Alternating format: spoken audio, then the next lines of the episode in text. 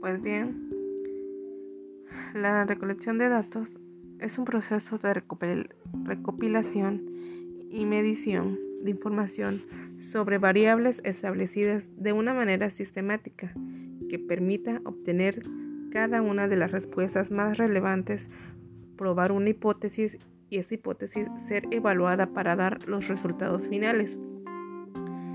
Esta obtención de datos o recolección de datos es el proceso de investigación y es común en todos los campos de estudios que se da. Pues, ¿cómo realizar esta recolección o obtención de, datos? Es muy simple.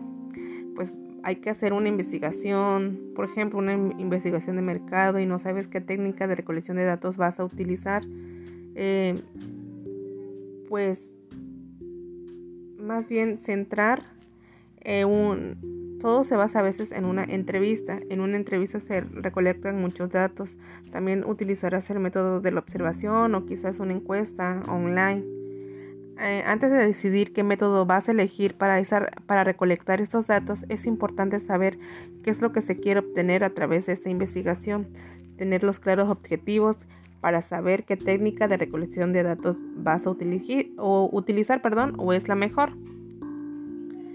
Pues la recolección de datos también se refiere al enfoque sistemático de reunir y medir información de diversas fuentes a fin de obtener un panorama completo y preciso de una zona de interés.